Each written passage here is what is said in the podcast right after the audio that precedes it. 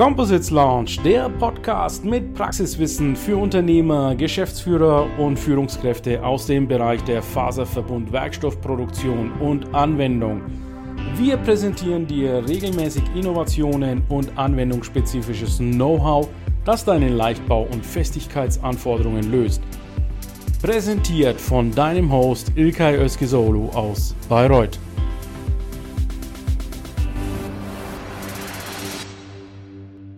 So, wonderful. Good afternoon, dear LinkedIn community and composites experts out there.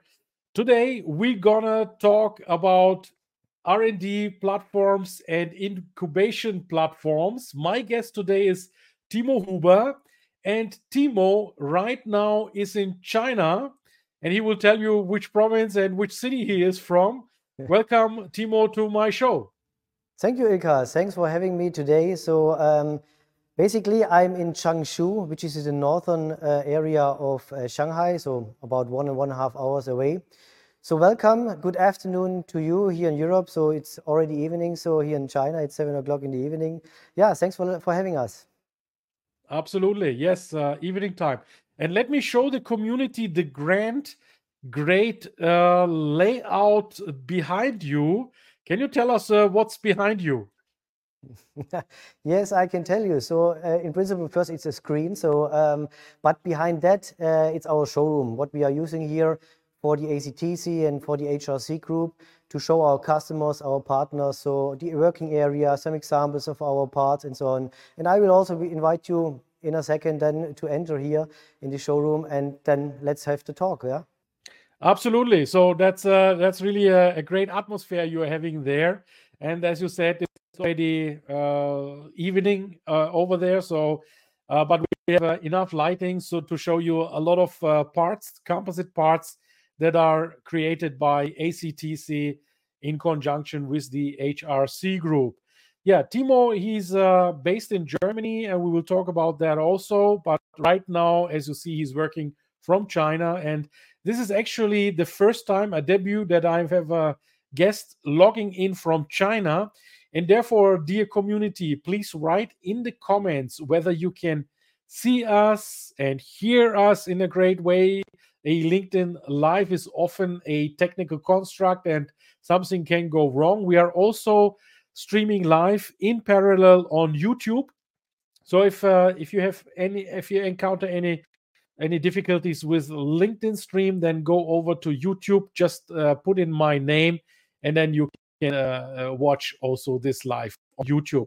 Other than that, I'm also greeting now our podcast guests because we will also prepare from this tone track a podcast that will be released on Spotify, Deezer, iTunes, and all the other prominent channels. So, if you are here today to uh, at at this live, we would like to hear from you the picture, the tone, and where you're tuning in from. And also, because we're talking about composites, please let us know: Are you working with composites? Do you have any composites frameworks, processes, products? Write them in the comments and connect among each other because this is today all about composites. So let's talk in the beginning uh, while I'm seeing that already a few people are joining us. Let me ask you first to introduce us a bit more formally ACTC and what is the relationship to the HRC group, dear Timo. Okay, yeah, perfect. No, no, no worries. So, um, yeah, in principle, the HRC group is a provider for um, composite lightweight solutions. We have a strong focus on uh, carbon fiber. So every um, component which is related to CFRP in different market sectors like the automotive or aerospace industry um, uh, is, served by, our group. So the HRC group in total has around 2,200 uh, employees at the moment. And within this group, the ACTC, the Advanced Composite Technology Center, is our R&D, so research and development and incubation platform for our internal development, but mainly for the developments what we are doing together with our partners or uh, our customers. So in principle, um, I'm responsible for our R&D activities here within the HRC group, leading the center here as a vice president. And uh, yeah, I started this uh, journey uh, more or less exactly five years ago. So in January 2019 was actually my first working day here. Just uh, reading some of the comments, which I will uh, be going back later on. So uh, Timo, let's dive into actually the, shall I call it USP unique selling proposition. So your company ACTC is a R&D center and an incubator platform. Um, just just in the beginning, uh, let let us uh, immediately dive into it. What is the similarities and the differences to, for example, a testing house, a testing institute? Yes, uh, that's that's a good question. Yeah. So in principle, um, we are following with with this center um, uh, and an applied research um, approach. Means, I mean, everyone who is uh, based in Europe or even in Germany, I think, knows the Fraunhofer, um, which is European or probably also globally the biggest institution for applied research in different uh, sectors. And um, this applied research uh, concept is also the one we are following here with this center. So we are trying to, to close the gap between the fundamental research, so producing all these new nice ideas in universities or in this fundamental research, and then help our customers, our partners to transfer these basic um, observations and innovations to transfer it really in applications. So that's um, our so-called applied research approach, what we have here, which um, uh, makes us a little bit different from the research usually manufacturer are doing. So we're doing it as well in our HRC group for sure. But um, these developments are mainly focused on the product itself, right? So it's a, project-based uh, research and development, what they are doing there optimizing and um, uh, parts, for example, for the customers, finalizing the shape uh, to be really or to have a producible part and so on. And we are um, independent from this production, um, from this production focus here at the center. Makes us a little bit more flexible in terms of what we are doing, how we are doing that for our customers. And uh, we are also different from a I would say, typical testing lab, which is uh, usually um, providing services like material testing, material characterizations, and so on. This is also something what we are doing, but again, very independently on only focusing, for example, on the on the study on material uh, properties, material characterization, um, but always in the context of our holistic uh, research approach. That makes us a little bit different here. So um, in principle, um, every equipment and technology what we are offering here for our customers in our technical shop floor here is all full and production scale. Means we are not working on, a lab scale, on, small scales or coupon level. Um, we can really support our customers up to at least prototype or even small series production, what we can do here on site. Yeah, prototype uh, sounds, of course, interesting because um, prototypes always uh, include um, uh, yeah, cost for, for for the tooling and things like that. How would you rate your tooling cost? Um, do you have um, prototype tooling and serial tool, tooling separate? How do you uh, deal with that? That really depends on the on the application also on the on the customer the project. It's uh, for sure we have for each processing technology, we have um, different molds and tools available for sure because the tools are um, very much relevant when you are talking about composites processing because you, create, you manufacture composite uh, during the process. Um, so, but mainly I would say blade structure, generic structures and so on, which can be used for a different kind of a little bit more uh, basic R&D topics here together with our customers. When it then comes a little bit more into demonstrator parts, prototypes, then it's usually um, uh, by using customer tools. Uh, so they bring the, the, tools with them or we design it together and we uh, let them produce here and then put it here the, uh, on our equipment at the ACTC and do the composite manufacturing process. So it really depends on the project. We have for every technology, we have um, a certain number of tools available as I said, mainly simple geometries like blades, like beams and whatever. And when it comes then to more uh, complex parts and yeah, more related then to the final application, real prototypes, that belongs usually then to, to our customers and partners. So you have an assessment plan in place, I guess, and you are assessing then which tool comes uh, into effect, right? Yes, absolutely. Okay. So in your business, I guess uh, and would expect that you have to do a lot with grants, supports from the government, the European Commission. Um, how, how is your uh, experience with these sort of financial instruments? Yes, so actually we are based here in China, so um, the, the in Europe usually used funds um, are um, usually not not um, yeah, uh, fitting to our company structure, but at the end um, it's the same here also in China. So there are programs which are uh, funding uh, different topics. I mean, lightweight is is a topic which is around since uh, quite a certain time. But um, when it comes here now to more um, yeah application-oriented developments in lightweighting, adding new functionalities or even new applications, new market sectors, and making that ideally all sustainable. Then there are also a lot of uh, programs here, very similar to what we have in Germany or in Europe, means that we have it on a national basis like uh, national funds here, which could um, be granted then for, for several topics. Mainly also collaborative projects means you have here also then partners like universities or other industrial partners to work on a, on a, on a joint project here on a specific topic. So it's very similar um, approach. Also international grants are in principle available, not nowadays. So it's it's yeah, it's depending on the programs of the uh, of the uh, commissions and the authorities. But also in the past there were these um, yeah different kind of collaboration projects um, on different topics, where um, for example the collaboration from different countries or companies or research institutions of different companies can join their forces and work together on a specific topic. Thanks for these insights, Timo. Uh, very very interesting. Now we're talking here about uh, new product development, and uh, one of the concepts I came across during my innovation coaching with the European Commission is TRL, that is technology readiness level.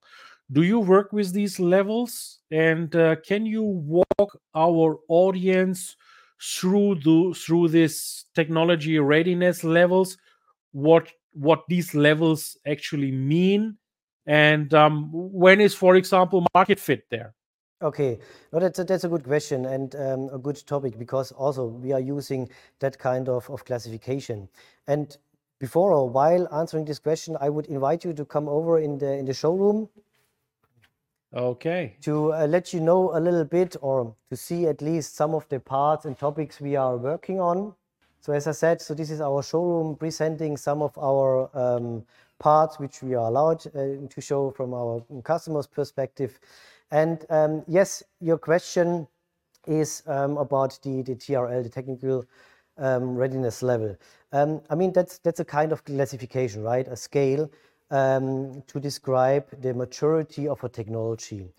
Um, I think the, origin goes back already to the yeah to the late a, uh, 1980s, and I think it was first described and used by, by the NASA from, from the US, right? But um, that time uh, really focusing on space technologies.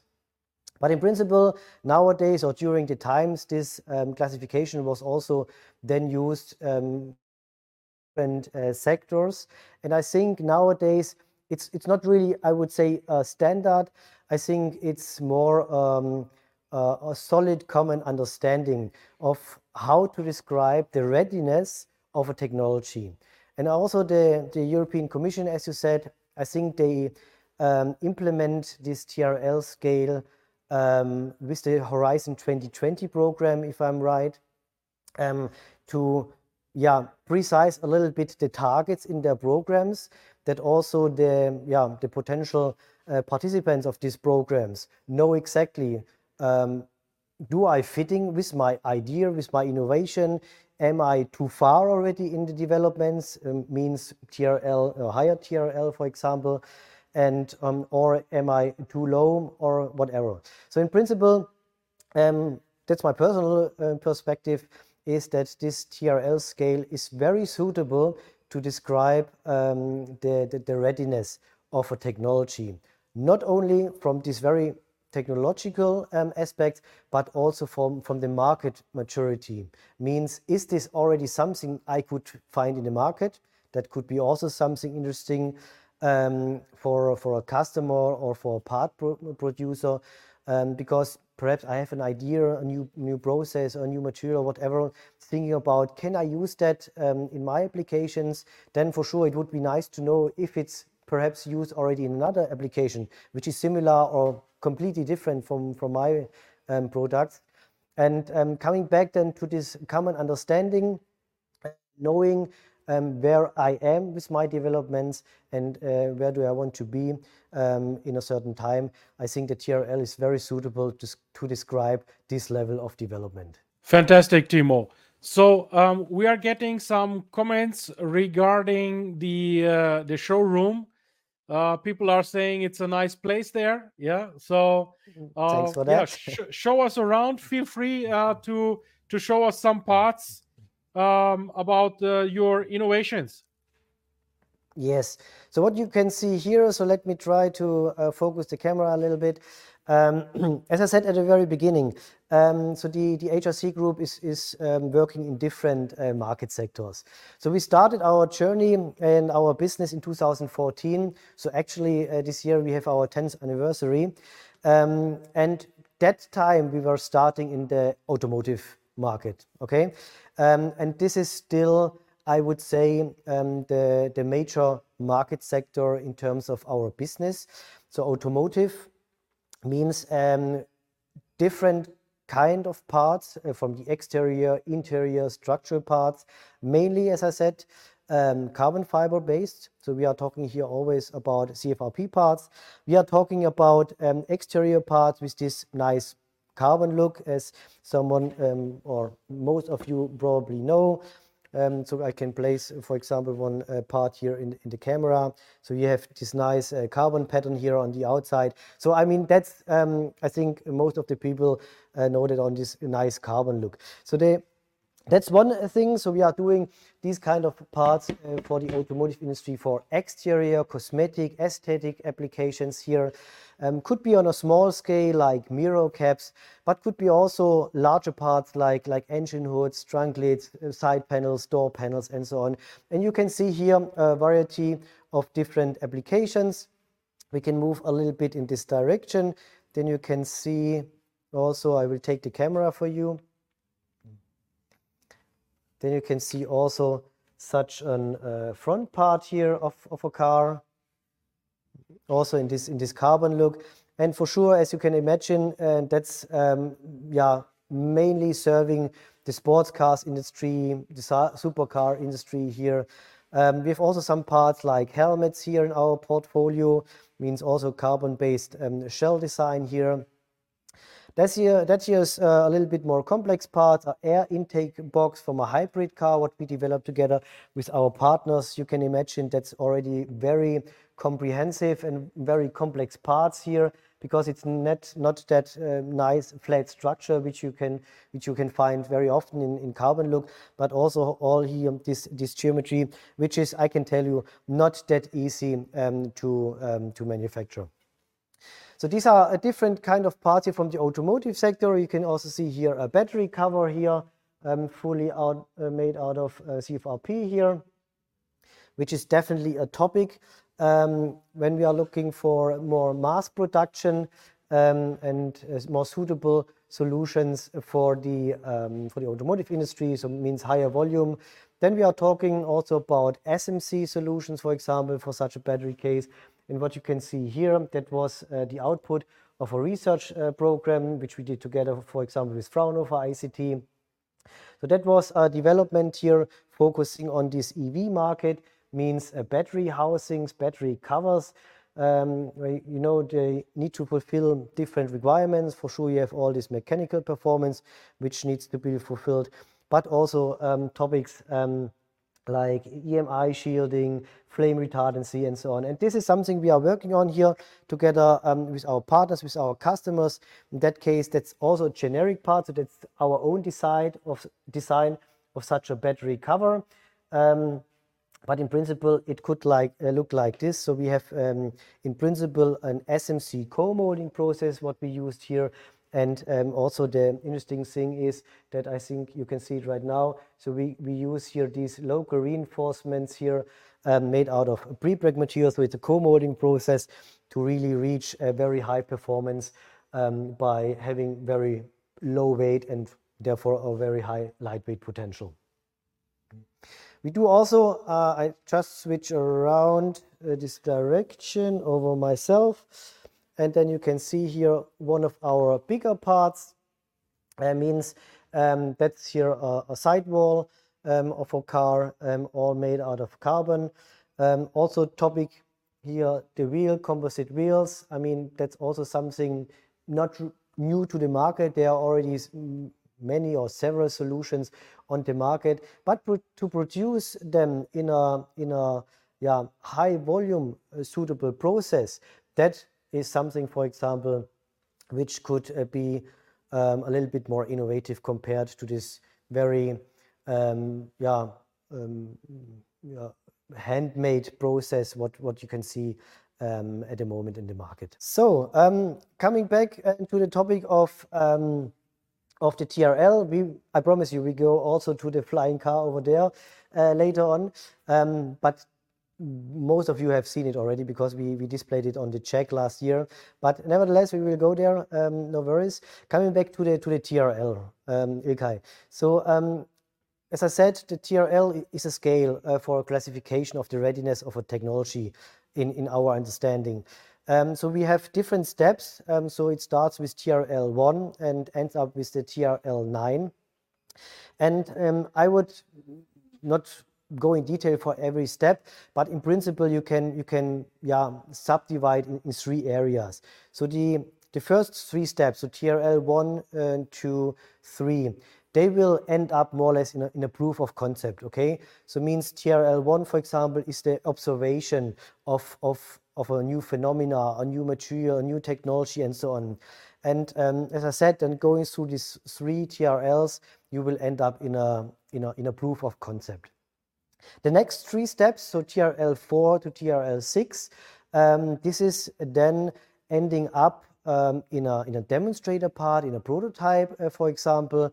So means um, that we take this proof of concept and transfer it then in a, in a demonstrator, in a, in a complex part, in a generic part, end up here in demonstrator. And um, after that, you prepare more or less your series production. So the last um, TRLs, seven to nine, is then um, really I would say the pre-series development, um, putting the demonstrator in the right environment, how it will be used at the end of the day in your final application and make it more or less ready. So we here at the ACTC, we serve more or less all TRLs, okay, one to nine in principle, because we also um, study new ideas and trying to, find new inventions in terms of processing, but also in terms of materials, for sure also concepts um, and engineering. Um, but I would say usually we are in the area of TRL 3 to TRL 6. So this is more or less um, the main area where the ACTC is working on internally for our own development, but also for our customers and uh, together with our partners. So, Timo, thank you so much for the tour. We are getting a lot of praise from the community uh, regarding your presentation here. And we have also some uh, comments that are coming from both YouTube and LinkedIn. And are we ready to answer some of those questions, Timo? Yeah, absolutely. Please go okay, ahead. let's give it a go. So uh, there is. Uh, I will show you the the, the comments, and uh, um, I will read them for our podcast guests, and also so that you can uh, uh, answer those. So uh, our guest says this is fascinating. Would love to learn more about the cutting edge composites research happening in China. So the let me interpret this the, the the aspect of of this question. There is a comparative. First of all, there's competitive advantage and there's comparative advantage. So this touches the question of comparative advantage. Why is uh, China so much advanced in this technology because you know both worlds you are uh, in germany europe and you got china w- what are the, the, advantages that you can combine in order to get, get great solutions for the customers mm-hmm. That's um, that's a very good question and uh, scratching in principle a huge topic so we can talk about this i think for hours um, the difference be- between um, the development and also the development speeds here in, in the different regions in the world, right? So I'm obviously uh, German and I um, did all my, my lifetime so far in Germany with my studies and so on, working for Fraunhofer um, more than 12 years. So I think um, the main difference um, I personally um, saw already from the very beginning, and now it's um, I think it, it's more or less mature that it is uh, like this, is that sometimes, not generally, sometimes and based on my experience um, in Germany and Europe, for sure, we have great ideas and um, we have fantastic innovations and so on.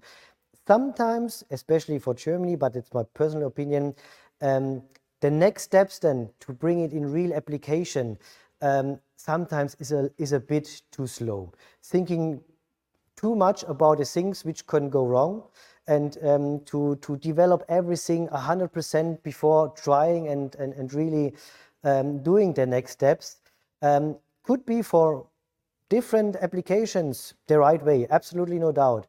Um, but sometimes, especially when it comes to very dynamic market situation, what we have um, or what we yeah, have in automotive um, right now to all this transition from the, say, um, the past automotive industry into the new and the future automotive industry with all the transition into EV mobility and so on. Um, it's, it's very dynamic. And so you need to follow the market in the same speed the market demands for that. And another example is um, the eVTOL market sectors, like you can see here in the background. So this, this flying car, what we, what we are showing there. Um, it's so dynamic and um, for sure there's no time to um, develop a 100% solution and then bring it in an application. You need to be a little bit faster and perhaps also a little bit earlier um, to start really going into the applications with your with your innovations. And that's, I would say, for me personally, the speed, that's the main difference. Um, while we are sometimes in Germany still thinking about that and as I said, also thinking about what can go wrong. Um, the Chinese are doing it sometimes a little bit too early and then fail, but then standing up again and do it um, hopefully better. But uh, in, many technologies, in lightweight for me is uh, based on composites is such a technology.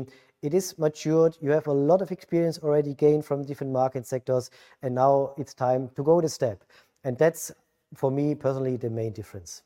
Yes, I I totally agree. Speed is the new grade. I read this morning on LinkedIn uh, from Dirk Kreuter. and uh, we had a, a, post this morning from Natalia out of Dubai, or is it is she in Bali right now? She was comparing the, uh, in that case, the American and the the German way of entrepreneurship, and she was actually exactly explaining that what you were explaining. In Germany, we are too much focused on the specifications, on the technologies, and we want to have everything perfect before we roll mm-hmm. something out. And in a in a VUCA environment where we have a lot of ambiguity and where we have uncertainties, sometimes reactions have to be faster. And and I think um, you are doing a great job in that you take both advantages and and and and and play on that. Uh, I would like to continue with the questions because uh, they are coming in very fast, Timo. So um, we've touched on this already. Amazing tour, says Patrick. It's great to see how a dedicated space for composites R&D can foster innovation. How can other countries replicate this model? Do you have a recommendation of how other company, uh, countries can replicate this model? Is there something that you think is salient and important to watch out for? Thanks, Patrick, for this question. Great one. A great one, but uh, to be honest, hard to answer. Um, for me, which is also the, the, the, basic here of, of the ACTC, um, to, to team up um, with the right partners for a certain topic, uh, for me is always the best to, to, to push innovations, to bring innovations in, in applications. Because at the end, you cannot cover everything by your own, right?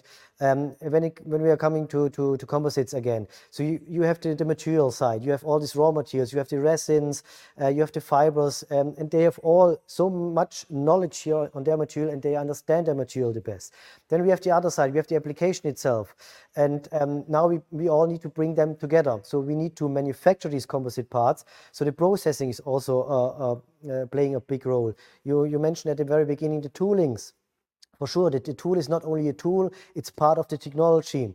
And um, to work together on a certain topic, bringing complementary competences together, it's for me, personally for me, um, it's the best way and the most sustainable way to move further. For sure, you can sometimes you can go faster if you're going alone. That's absolutely for sure.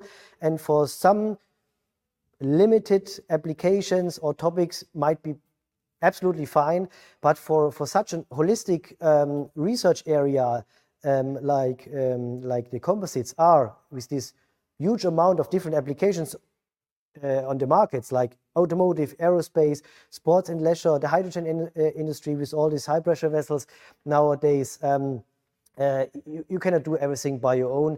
And in that case, I would always recommend to look for the right partners and that could be for sure, or that should be for sure, um, local partners which know their local market the best, and then team up on a national basis, on an international basis. So we are um, uh, um, having partners on a very much international focus uh, uh, basis here. Um, for sure, we are working very strongly together with Fraunhofer as a strategic partner here of HRC Group and especially in the ACTC. We have different other partners from, from the research area in Germany, like the RWTH Aachen, the ITA Institute. We are working with different institutions also in, in Spain, and in Italy.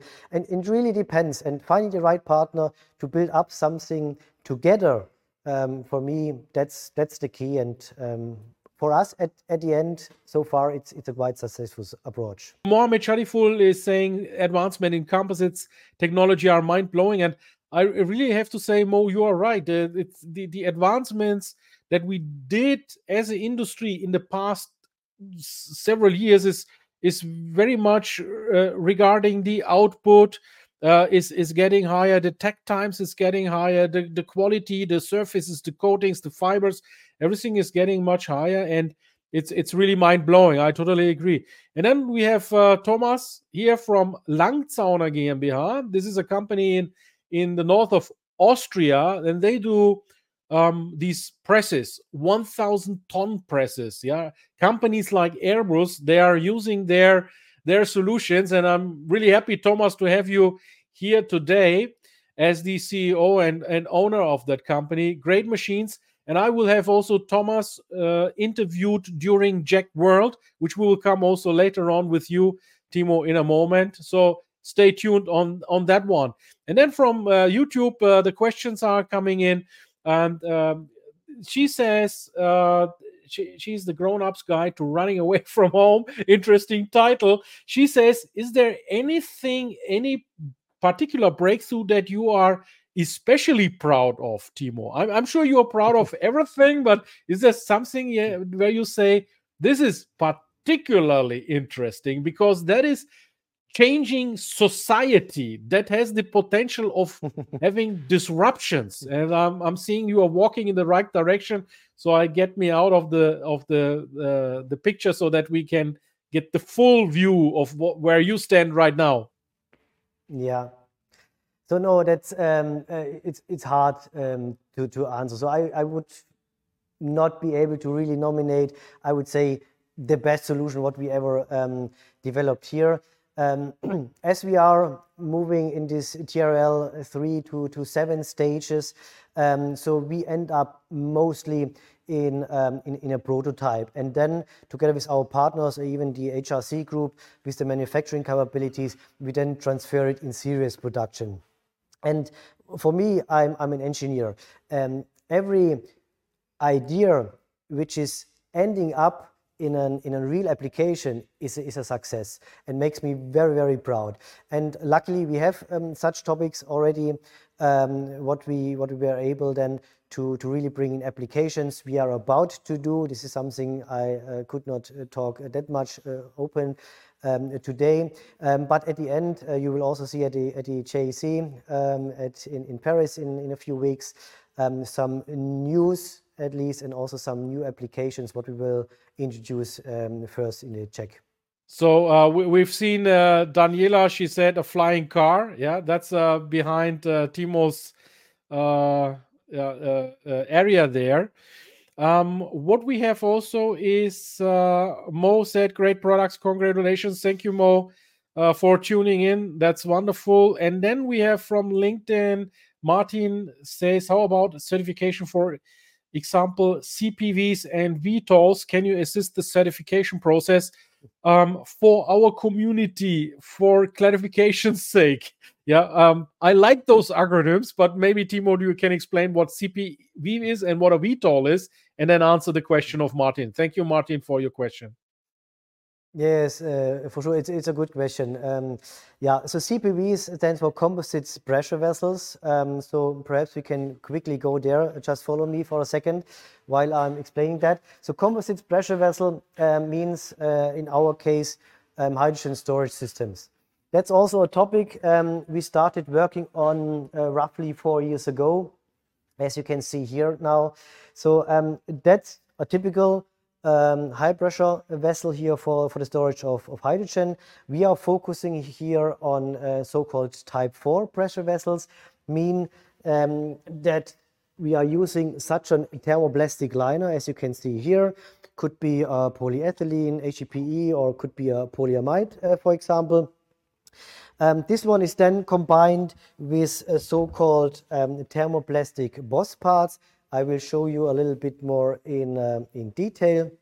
So you have this, these boss parts here made out of um, metallic, which are um, somehow assembled together with, the, with this thermoplastic liner. And then we wrap around here a certain amount of carbon fiber um, to produce this composite pressure vessel. Um, so that's more or less the description of this of this C CPV. Um, and as you can uh, imagine, um, when we are talking about such uh, pressure vessels with working pressures, for example, up to 700 bars here, they need to be certified, right? To be uh, ready for usage in automotive, in the commercial vehicle sector, or in the aerospace or whatever. We so the certification is mainly done by by third parties, um, yeah, named by the by the authorities, depending on where you are. Um, and for sure, yes, we are helping our customers to prepare everything. So we do the developments, for example, for such pressure vessels together um, with our colleagues from Engenuity who do the design, the simulation, the engineering around that. And we are doing all what is necessary to produce such parts. And then finally, we can also test it in-house. But to do the certification, you need to have someone who is authorized to do the certification.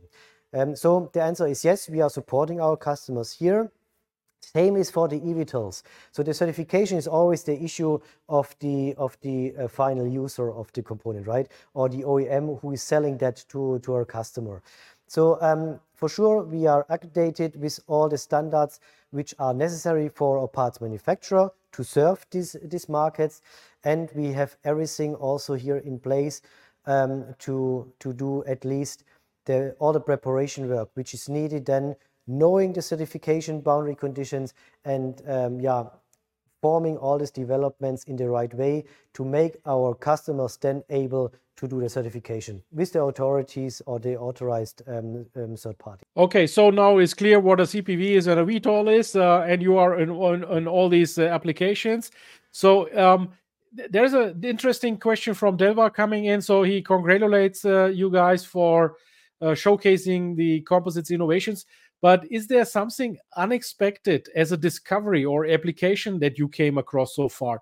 So that uh, I would like to touch also the base on on the resin systems. Yeah, there there is a thermoset and thermoplast resin systems. Do you work with both systems? And and is there anything that came up lately where you found something interesting on it? Because mm-hmm. I know this industry is testing a lot on resin systems. Is there something that you can highlight? Yeah, that, that's that's true. Um, what you what you stated, uh, Ilkay, um, is uh, is true that we are working with both material systems. Okay, so we have on the one side all this thermoplastic route or thermoplastic based composite, and we have these thermoset based composites. Um, in our production, we are still mainly working with thermoset materials in pre-preg autoclave, in pre-preg compression molding, in sheet molding compound, SMC, and, uh, and other technologies. Um, on the other side, we see um, also a big trend, also in the automotive industry, aerospace industry, um, using thermoplastic composites. I mean, um, this is true already since many, many years, um, not only here, but uh, more or less on a, global scale. Um, to find the, the right material um, for specific for, for your specific application to answer this question um, that's basically one of our our service offers what we what we give to our clients.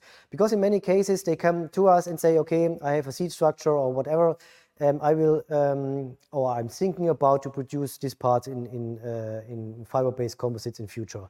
What is the right material? What should I use? Go should I go for thermoplastics, thermoset? What kind of fiber? Is it a carbon fiber, glass fiber, or natural fiber, whatever?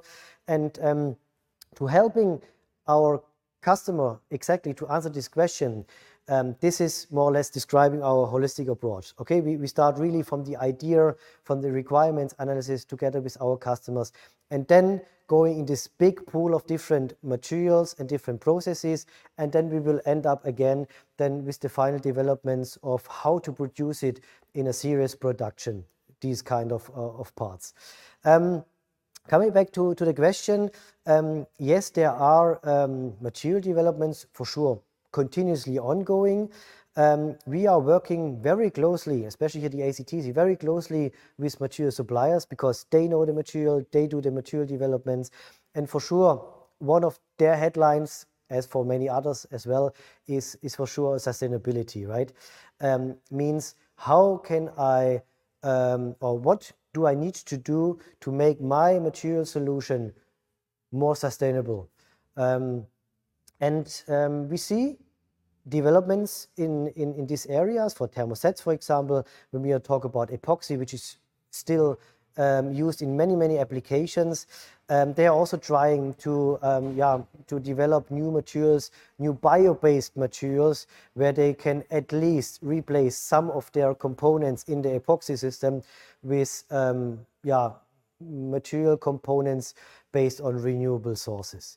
Um, same for fibers. Um, we have all the synthetic fibers. We have a carbon fiber, so which is also the material which is mainly used here uh, at the HRC group, um, which is a very cost-intensive material, right? And also an energy intensive. So the carbon fiber itself, it has a big backpack already in terms of the CO2 footprint. And to end up in a sustainable lightweight solution um, needs to have an holistic approach means you need to start from your raw materials. You need to consider all what is necessary to produce a composite part out of that. And then you have the usage phase and the end of life, which also needs to be considered already from the very beginning, from the engineering. Means uh, we are looking uh, to that and we are mm, working on that very intensively with material suppliers. Same is for, for the thermoplastic side. Uh, I mean, all um, um, or all of you who are knowing thermoplastic materials, you know that thermoplastic materials has a really a broad variety of um, different material classes like the commodity polymers like polypropylene and so on and then going up really to the high performance high temperature materials like um, PPS, PPA, PEEK material, PEG materials in combination with, with carbon fiber. So we, have, we, we can serve a lot of different applications with a lot of different uh, materials, also in, in thermoplastics, but finding the right one, not only from this um, mechanical performance perspective, but also, for example, from the sustainable um, or sustainability aspect, how to reuse them, how to recycle them after the lifetime. What about the process? How many energy do I need to spend into, into the process and so on? So these are all questions needs to be answered to find the right materials. And this is also a question what we are working on with the material suppliers um, at the end here at the ACTC. Okay, great. So all these questions are so far answered. Uh, Timo, my, uh, last question is: While we were talking about the fibers and the resins, now let's talk about um, uh, about the processes. Do you have several processes in house? Do you develop yourself processes? And if you develop those processes, how how do you go about them? So now we see again the fantastic look into this showroom, dear community. Yes. Please, yeah, um, allow me to, to change a little bit the perspective, then you can see yeah, everything nice. more or less a yes. little bit clearer. Let's go a little bit uh, uh, closer to here. You can see the, the, the our corporate video in the background while I'm um, describing or talking a little bit about our process offerings here. Um, so in the in the ACTC, um, we are looking a little bit more on um, on mass production um, uh, process technologies. Okay, so means um, on different aspects from thermoplastic to thermoset, um, from large volume to mid volumes, and so on. So uh, when we are talking about thermoset resin systems in combination with discontinuous fibers, for example, SMC, sheet molding uh, uh, compound. Um, we are focusing, for example, on the development of carbon fiber um, based SMC here. So develop the, material itself. In SMC, we are also able to produce our pre-preg, so the SMC material by ourselves on our on our SMC line, what we also here have installed in our R&D center and um, then use it in, com, uh, in compression molding, for example, to produce such parts as I have shown you just before the, the, the battery covers, for example. Um, when you're talking a little bit more to the high performance applications, for sure we need to incorporate a continu continuous fiber could be um, used in, in, in pre-preg, pre-preg autoclave, pre-preg compression molding, uh, wet compression molding, HPRTM, so high pressure resin transfer molding, and also pultrusion is something what we are looking on um, um, for different, different applications. The same, um, yeah, more or less the same broad range on the other side, on the thermoplastic sides. So we are working here also, when we are talking about discontinuous fiber reinforcements, we have injection and compression molding here available at the center. And um, when we are talking about continuous fiber reinforcements. We are starting mainly with the tape material, so we are focusing very strongly on the tape and the tape laying, making a monolithic blade out of that and doing a forming, a back injection molding or a back uh, compression molding here. In the back, you see sometimes uh, some, uh, video sequences from, from our inside here. When we are talking about processing equipment here the ACTC, we are always talking about um, full industrial and production scale. So not meaning on, on a lab scale, on a small scale to, to produce some, some samples or coupons. you really have um, the capabilities with our equipment to produce on a production and uh, full scale here. As you have um, mentioned, the, the, um, the, press force, for example, our big press has 2,500 tons clamping force, which is used for SMC, RTM, wet compression molding, these kind of processes also on the thermoplastic side. We have a full, um, fully automated um, cell here for the HPRTM and wet compression molding with another 1,000 tons uh, clamping force uh, press here with this unit. So it's really equipped with full scale equipment here for the different kind of materials and um, yeah, processing routes. Yes, interesting, interesting. Uh, so processes are always the the heart of any organization, and I'm happy to hear that you are constantly evolving those processes in house. Now, before we come slowly to the end, let me talk about uh, sustainability with you, because one of uh, my pillars, besides technology and innovation, is sustainability. Mm-hmm. Um, how about the the, the the the product life cycles of, of of composites? Let's talk also a bit general. Let's take the big picture, the bird view. Uh, you are Timo, mm-hmm. an expert in in, in composites. Uh, for me, you are a thought leader in, in this. Uh, let me know how you would classify composites in sustainability. Yeah, that's a good point. Um, from a bird's pers- perspective, I would first say that um, sustainability needs to have a holistic consideration because um, when we are talking about sustainable solutions at the end, as I raised uh, a little bit already, um, you need to consider um, all aspects of the materials, of the process, of the lifetime, and the end of life. Right um, means what uh, to do with the part after the after the lifetime, and um, to do this in the in the right way, um, it is necessary not only um, from the from the requirements coming from the authorities, um, from the future laws, also from our customers, but also for sure when we are talking about um, our our footprint, our daily footprint here uh, in, in, this on this um, on this planet, and therefore um, the sustainability is really uh, not only headline uh, for us in the HRC group. Um, I can give you some examples. Um, I mentioned already the material developments, which are very linked um, to the to the cooperations with the material suppliers because they are manufacturing the materials. We are choosing the right one. And uh, looking on the on the CO2 footprint, for example, they bring already uh, with it. We are strongly focusing on the processing, so how to manufacture such uh, composite parts and components here, and to also cover the topic of, of reusing it, recycling that. Um, we decided uh, more than two years ago um, to establish our own circular economy approach internally by the development of our own technology in terms of a, of a pyrolysis system. It's a microwave-based pyrolysis system, what we developed and installed here internally. So every production waste uh, which we see and it's coming from the production, from the pre-preg cutting or whatever, could be directly um, put in this uh, recycling process. And what we can get out of that is a, is a reclaimed, is a recycled um, carbon fiber which is not continuous anymore.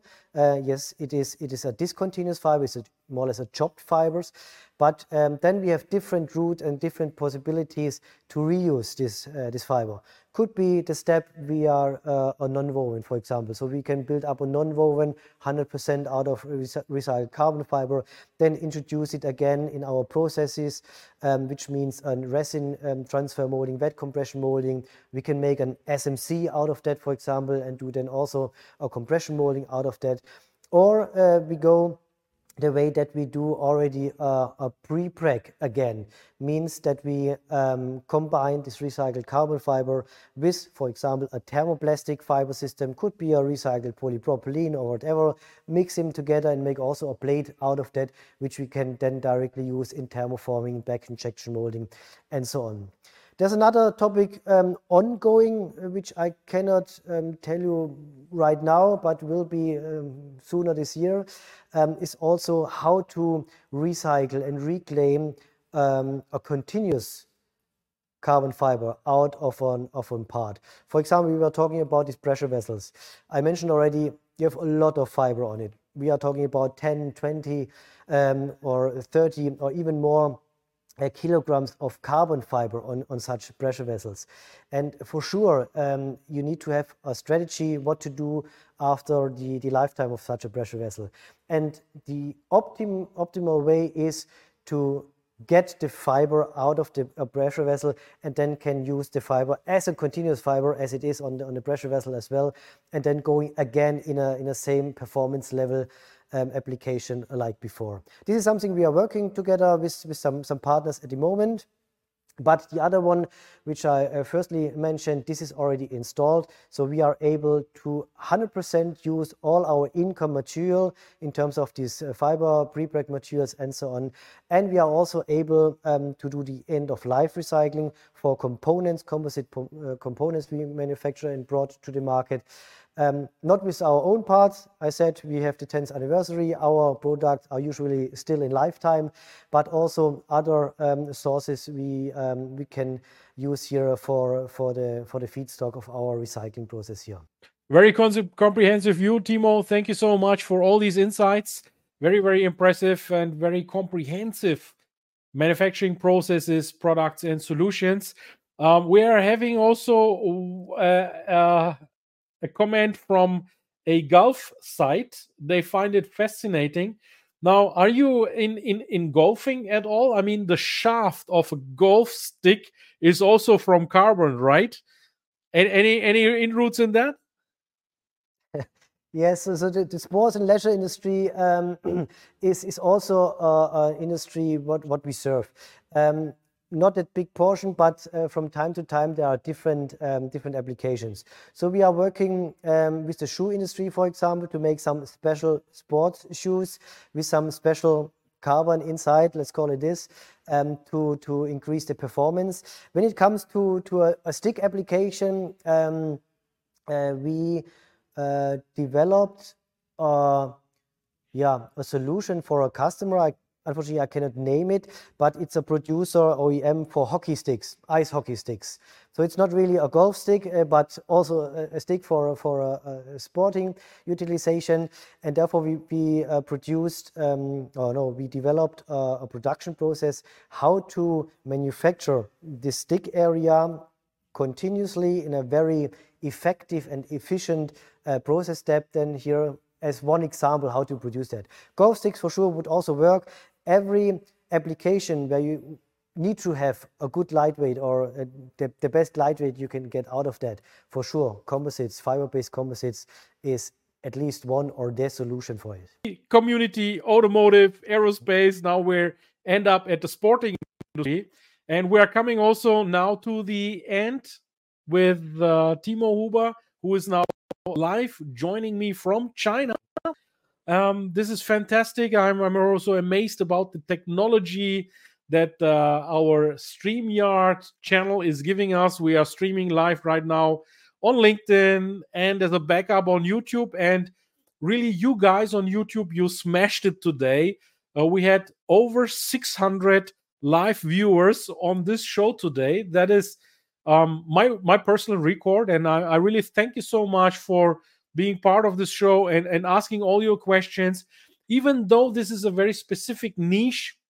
And you you you you you brought with your questions very inspirational threats to us that timo could uh, answer all of them. Now coming to the last point and uh, we would like to close this um, yeah within an hour this this this live session. The last point is there is JEC World 5 to 8 march around the corner in Paris. This is the world's largest composites show. And Timo, you will be there, I guess, right? Absolutely.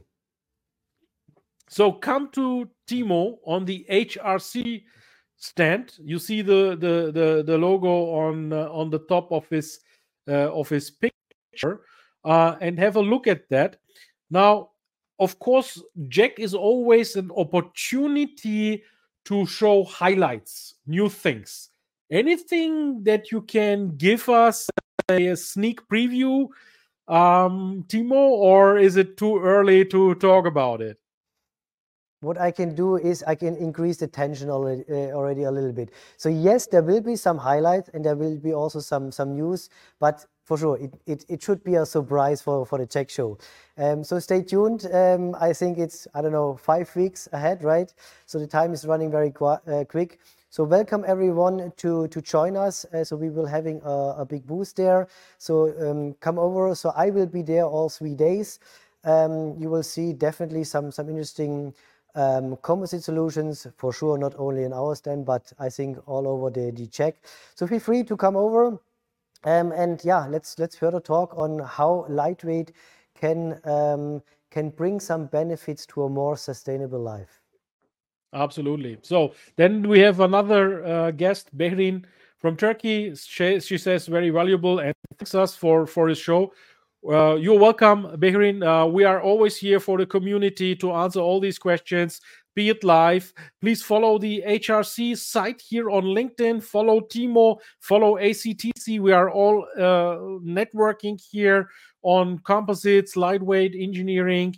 So there's amazing technologies out there. And uh, yeah, also there is um, our group. I'm the co-founder of Composites Lounge. So you see the logo on the on the top. This Composites Lounge is a free online group here on LinkedIn. Please join our group. We started as a German speaking group because our core is the German speaking countries, Germany, Austria, and Switzerland. But we are giving a lot of international and English content out there. So please join us, our group. This group a bit um, elite, yeah, in that we have a lot of decision makers, the people, the experts out of the industry. You don't find here too much general public. It's very specific on composites, users, composites, supply chain, and anyone who has an interest in in in, in composite materials. And just for good order's sake, composites is anything that has minimum two or more elements. Yeah. So we have a wide understanding of composites. We have talked today about FRPs, fiber reinforced polymers or plastics. Um, but you have CMCs like ceramic matrix composites, you got elastomers, you got thermosets, you got thermoplast. So you name it, composite, of course, is a holistic term for this. And anyone who is interested in this, please join our group. Thank you, everyone, for watching this live. I'm seeing there's still a big bunch of people uh, on YouTube here available. Unfortunately, I left my smartphone in the other room. I couldn't check now the the, the LinkedIn uh, engagement, but I'm sure it will be great. This LinkedIn Live, if you have not been here from the beginning, this LinkedIn Live will be now available as replay. You can watch it as often as you like. We will also restream this over on our Composites Lounge uh, LinkedIn site this later this afternoon, so you can watch it also from there. And I will watch the comments and answer your questions if you have uh, this afternoon uh, uh, any other comments. Other than that, please come to JEC World, talk to Timo, yeah, talk to me. I will be there. I will be at the International Press Club, and I'm also interviewing people live from the show floor at Jack. If you want to be interviewed by myself by Composites Lounge, we have a format called called Composite 360 on tour. We're happy to talk with you and you how this works. Uh, just drop me a note on LinkedIn, drop me a note on YouTube, um, write us, and uh, we take it from there. So my my last uh, question to you, Timo, is: Is there any call to action? So what should the community watching this live now do after they have finished after we've finished the stream what's the one thing you want them to do definitely visiting us at EduCheck. I think that's the easiest way to get in, in contact, to see a lot of other uh, nice stuff here um, on, on the show. So definitely this is something uh, to get in touch with other. That would be um, my last point. Okay, wonderful. Thank you, Timo, also for your time and for all this nice preparation that you did with this great show floor, but also with the the the the the, the tone, the the picture, and everything. This requires some passion, of course, which you have, and I'm glad this uh, this was conducted in a very nice way. Now we will watch it also on the replay, but I'm I'm sure it was a fantastic um, stream today, and I'm glad uh, we have it over. And dear community, see you sometime soon again. Thank you so much. Thank you so much. Bye bye from China. Bye bye. bye. Der Composites Launch Podcast gefällt dir? Dann empfehle diesen bitte weiter. Du willst noch mehr Tipps zu Composites oder Sichtbarkeit in LinkedIn? Vernetze dich mit Ilkay Özki auf LinkedIn und trete der exklusiven LinkedIn-Gruppe Composites Launch bei. Dort wirst du dich mit Gleichgesinnten über die neuesten Technologietrends austauschen. Tschüss und auf Wiedersehen!